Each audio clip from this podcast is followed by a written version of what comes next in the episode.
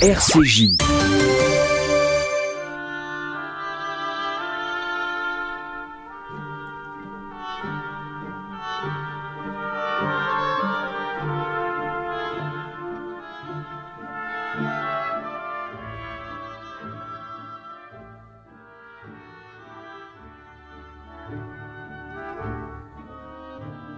L'esprit de l'escalier, une émission d'Elisabeth Lévy avec Alain Finkielkraut, un partenariat RCJ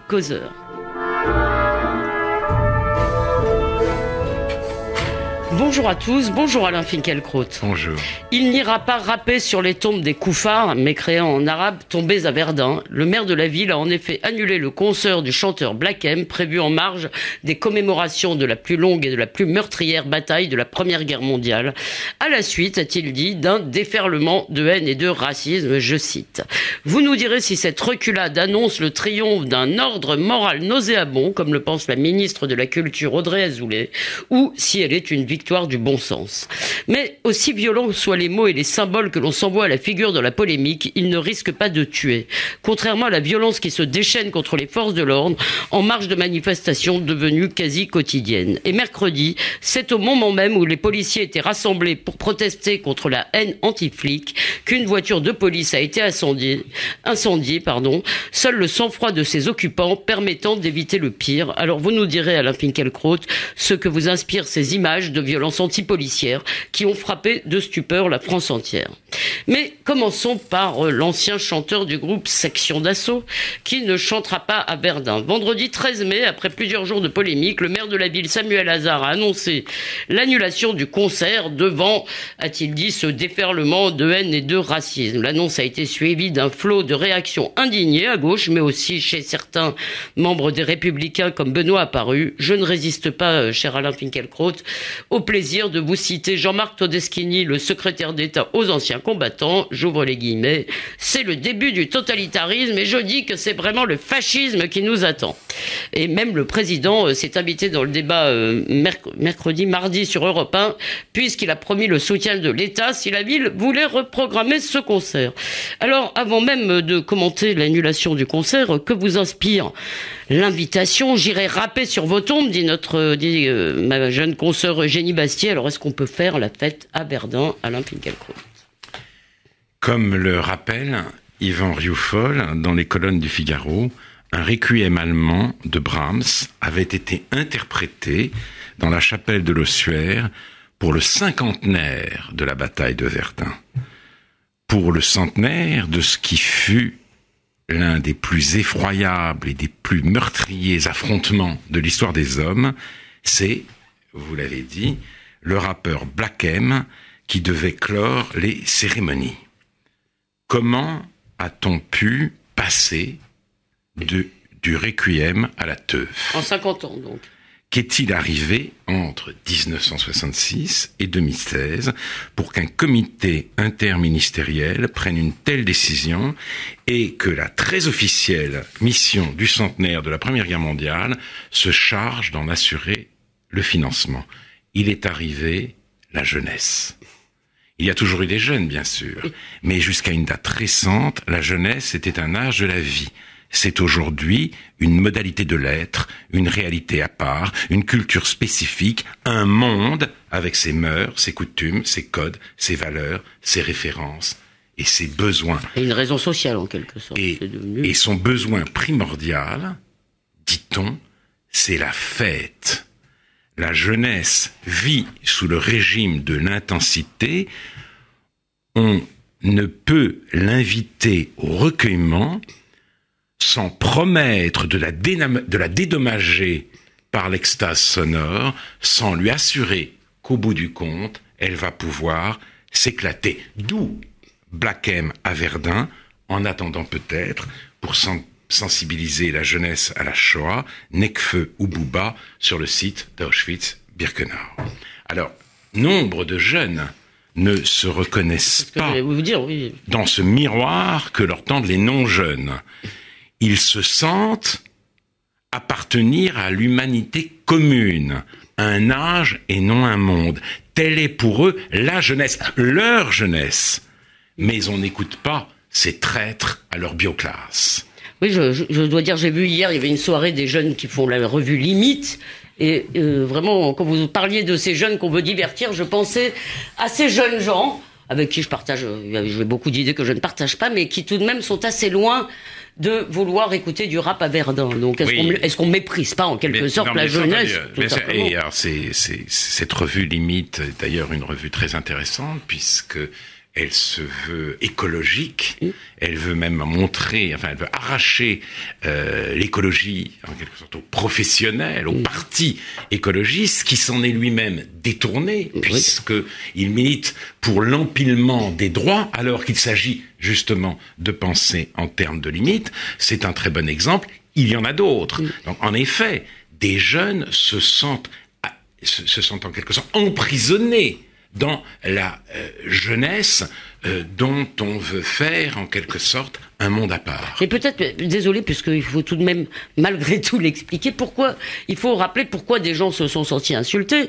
Pourquoi faut-il le rappeler? Voilà. Parce que l'accusation qui a été faite a été celle de racisme. Or, les sûr. seuls qui ont évoqué la couleur, l'origine de, de Black M, ont été ses défenseurs. Alors justement, mais- mais ça, il faut en venir à la À la polémique. Deuxième aspect Oui. du problème, à la polémique, Oui. notre rappeur n'est pas n'importe quel rappeur.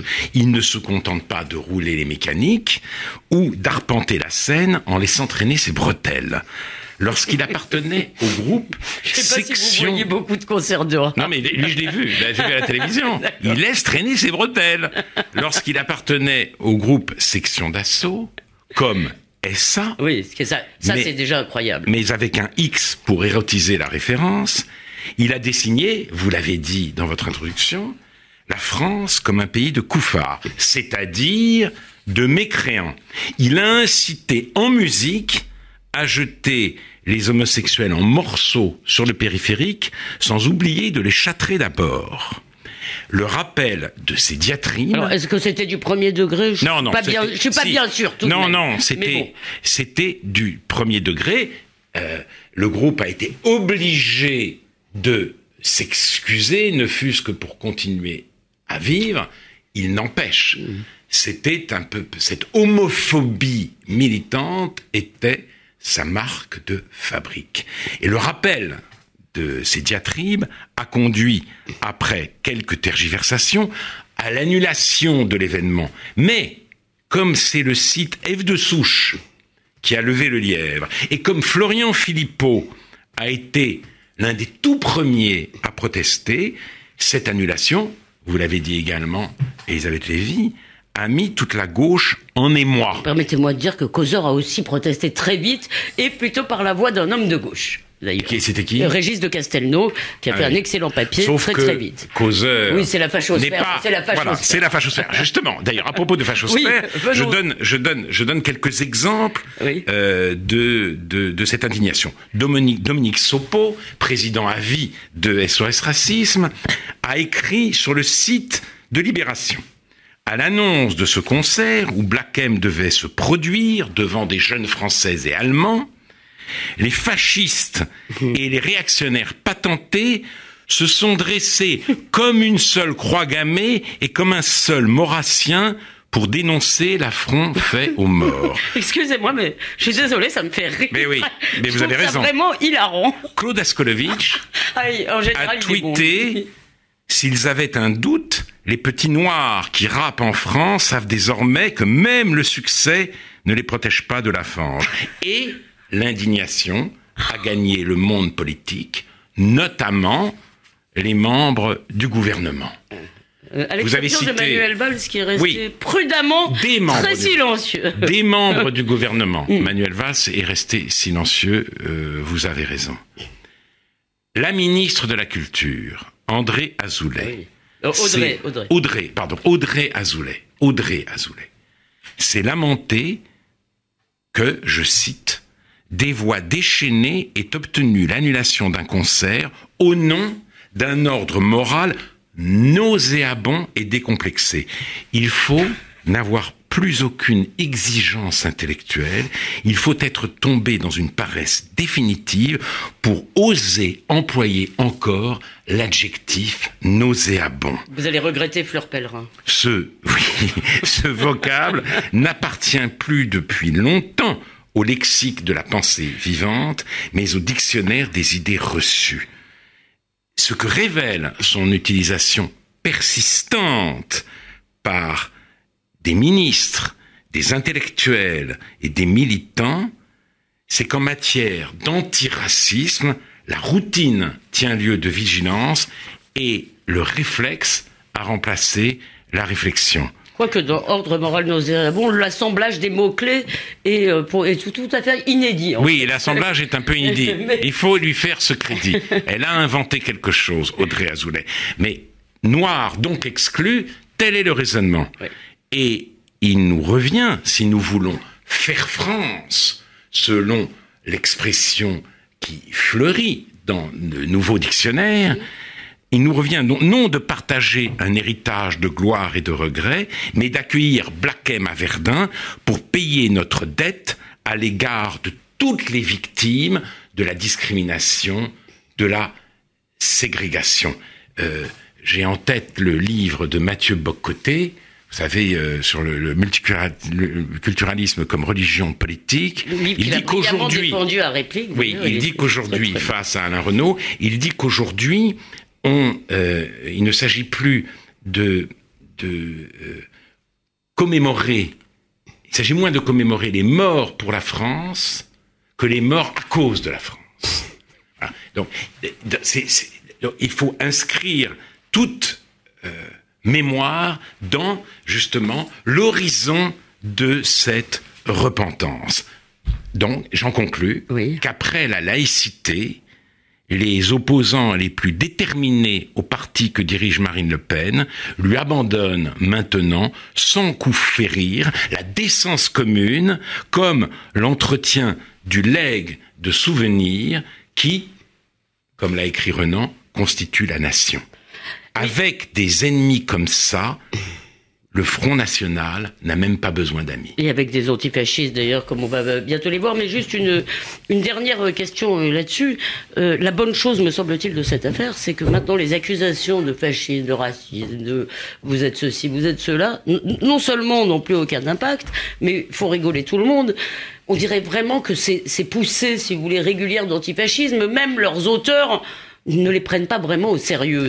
Les auteurs les prennent, les prennent au sérieux, si, mais évidemment, euh, comme c'est une insulte à la décence commune, euh, il y a de moins en moins de gens pour y croire. Ça, c'est vrai. Mais vous avez quand même souligné, et c'est un motif d'inquiétude, que euh, les socialistes n'ont pas eu le monopole de cette indignation ridicule.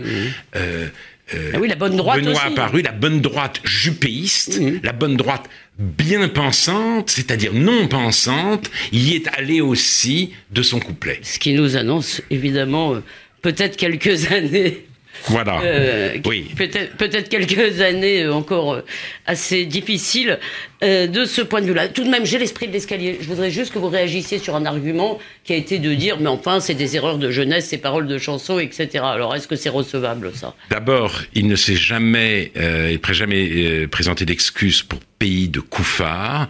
mais l'erreur de jeunesse, hein, c'est section d'assaut, d'abord. Et il ne s'est pas excusé d'avoir appartenu à un groupe euh, euh, qui avait ce, ce, nom-là. Et je le répète, il ne pouvait pas faire autrement que de prendre ses distances avec ses paroles ultra-violentes pour continuer d'exister dans le paysage médiatique. Mais il est clair que, étant donné euh, son, son, son, sa situation, son identité, si vous voulez, euh, ses excuses ont été immédiatement prise au sérieux, car noir veut dire de toute façon victime. Et puis section d'assaut pour euh, pour un groupe homophobe, il y a peut-être une certaine bah oui. il y a une certaine méconnaissance historique. Absolument. Alors venons-en aux violences euh, antipolicières donc qui ont connu un nouveau palier ce mercredi avec l'incendie d'une voiture de police que tout le monde a vu donc je ne m'étends pas. Euh, on a appris hier soir que quatre hommes âgés de 18 à 32 ans ont été écroués après avoir été mis en examen pour tentative de meurtre et violence en, en bande organisée. Cher Alain, ce ne sont pas des racailles de banlieue, mais des antifas et des militants d'ultra-gauche bien propres sur eux. Enfin ça, je n'en sais rien, mais du coup, l'image de ce policier noir qui se refusait à jouer à la guerre face à un adversaire excité m'a fait penser à Pasolini qui disait que entre le flic et le manifestant, l'enfant du peuple n'est pas celui qu'on croit. Alors, première chose, on a l'impression d'assister à une violence inédite. Alors peut-être Parlez-nous de cette image. Et est-ce que c'est pas la mémoire qui nous fait défaut? Non, enfin, en tout cas, il faut s'arrêter quelques secondes à cette image que nous avons tous vue et revue. Poussée au paroxysme de la haine par le rassemblement de, des flics contre la haine anti-flic, contre les crachats, contre les injures, vous êtes des bâtards, on va vous éradiquer, euh, on va crever ta mère, contre le jet de bouteilles d'acide, de parpaing ou de boules de pétanque, des manifestants s'en sont pris à une voiture de police et à ses deux occupants, un homme et une femme. Ils ont brisé les vitres, l'un d'entre eux a lancé un fumigène à l'intérieur du véhicule, et quand le policier est sorti, il a dû parer les coups d'un autre manifestant. Ces activistes forcenés, on les appelle les casseurs. Mais ce mot ne convient pas, car certes, ils s'attaquent à des magasins, à des banques, à des distributeurs automatiques de billets, mais les objets symboliques du capitalisme ne suffisent pas à étancher leur colère. Ils visent des personnes, ils chassent des policiers. Et quand ceux-ci sont isolés, ils s'y mettent à plusieurs et s'acharnent sur eux avec une férocité redoublée. Bref, ce ne sont pas des casseurs, ce sont des pogromistes qui veulent amocher, blesser, tuer même les êtres qui leur apparaissent comme l'incarnation du mal. Au bout du bout de la longue déchéance de l'antifascisme, il y a l'esprit et la pratique du pogrom. Alors ce qui conduit à ces comportements sauvages, ce n'est pas la sauvagerie, c'est l'idéologie. C'est l'idée plus précisément que la politique relève de la guerre et même de la guerre civile. Le thème, la théorie, pardon, la théorie moderne de la souveraineté s'est édifiée à partir de Hobbes pour conjurer le spectre de la guerre civile religieuse, car celle-ci, sous différentes formes, avait mis l'Europe des XVIe et XVIIe siècles à feu et à sang. Comme le montre euh, Jean-Claude Michéa, l'état sous lequel nous vivons encore est né du premier plus jamais ça de l'histoire européenne mais en même temps que le libéralisme, euh, si vous voulez, façonnait la pensée et l'action politique sur le vieux continent fourbu, une autre tradition se développait, une tradition qui faisait de ça, mmh. ça, justement, la vérité cachée du politique, une tradition qui renversait la formule de Clausewitz, la guerre c'est la politique poursuivie par d'autres moyens, qui la renversait et qui faisait de la guerre, euh, et même, je le répète, de la guerre civile, le paradigme Vous parlez d'une tradition de la politique. anarchiste révolutionnaire Non, eh non, non, non. Le renversement, c'est aussi le léninisme. Mm. C'est aussi même Trotsky, le rebelle, qui a tiré toutes les conséquences de ce plus plus que jamais ça, mm. plus que jamais ça, je cite, je cite, leur morale est la nôtre. Mm. La guerre civile, forme culminante. Euh, hein. La guerre civile, vous avez raison de le souligner. La guerre civile, forme culminante de la lutte des classes, abolit violemment tous les liens moraux entre les classes ennemies. Eh bien, je pense que la haine qui se déchaîne dans les rues de Paris, de Nantes ou de Rennes procède de cette abolition. Et euh, ce qui lui donne son intensité particulière, c'est euh, la volonté, si vous voulez, de fermer la parenthèse euh, qui avait été la parenthèse d'union nationale inaugurée par l'immense manifestation du 11 janvier. Les CRS alors ont été applaudis. Il faut impérativement effacer cette tâche, c'est-à-dire, comme l'a écrit textuellement Frédéric Lordon, oh. laver la place de la République de ses passions tristes, la communion étatico officiel, la panique. Oui, mais enfin, Frédéric Lordon, ça n'est même pas ni Lénine ni Sartre, c'est vraiment le général Alcazar. Mais justement, Alain Finkielkraut, tout le monde dans ces manifestations chante, euh, tout le monde déteste la police. la réalité de la France, c'est que tout le monde déteste les casseurs, les pogromistes que vous décrivez. Et euh, en conséquence de quoi, nous sommes en train de parler peut-être de 1000 ou 1500 personnes. Vous m'avez piqué ma conclusion. Oh, pardon. C'est extrêmement. Mais c'est-à-dire que. Ah, ça, je suis désolé. Mais vous me devancez. Non, non, je suis j'ai été formé, je suis formé à bonne école. Dimanche prochain. je vous mets à penser Dimanche prochain, je vous interviewe. Mais maintenant, euh, je ne peux pas vous, vous interviewer, donc je vais vous paraphraser. Cette euh, violence, euh, si vous voulez, en plein état d'urgence, a pour objectif de bien montrer que nous ne sommes pas unis face à l'islam radical, mais qu'une seule guerre existe et vaut d'être menée avec Black M et ceux qu'Alain Badiou appelle l'énorme masse banlieusarde ou africaine des damnés de la Terre contre l'État capitaliste et policier. C'est ce que Lordon appelle la convergence des luttes. Oui, permettez-moi juste de dire qu'une énorme masse de ce peuple des banlieues n'est pas du tout de ce côté-là. Je veux les réhabiliter. Oui, c'est ce que je parle. Je parle de cette guerre imaginaire que, que, veulent mener euh, les activistes en question. Mais cette pensée et cette action épuisent les forces de l'ordre et provoquent des dégâts considérables.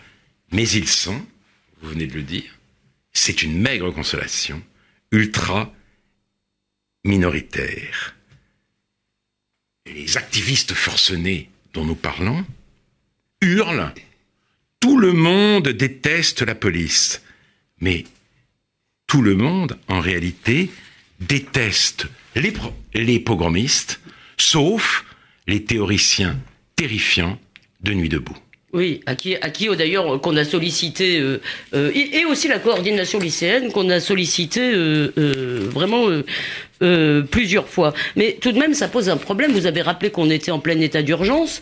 Est-ce que vous voyez... Alors évidemment, euh, euh, tout ça alimente toutes sortes de théories du complot. Le gouvernement ferait exprès de ne pas arrêter les casseurs pour discréditer le mouvement comme s'il ne le faisait pas tout seul. Mais tout de même, il y a un problème au moins de technique policière parce que il n'est pas tolérable, il n'est pas normal que 1200 1500 activistes qui se déplacent de Notre-Dame-des-Landes à Sivan, etc., mettent comme ça dans cet état euh, la police en plein état d'urgence Est-ce qu'il y a une faiblesse ou, un manque de décision du gouvernement? Euh, Je ne suis pas tout à fait compétent pour vous répondre, mais enfin, trois, je crois, des quatre euh, pogromistes mis en examen avaient été interdits de manifestation par la préfecture, et je crois que l'interdiction avait été cassée par le tribunal administratif. Donc ça, ce n'est pas l'État, ce n'est pas le gouvernement qui euh, fait preuve de, faiblesse. Mais euh, j'ajoute, et je ne suis pas le premier à le dire,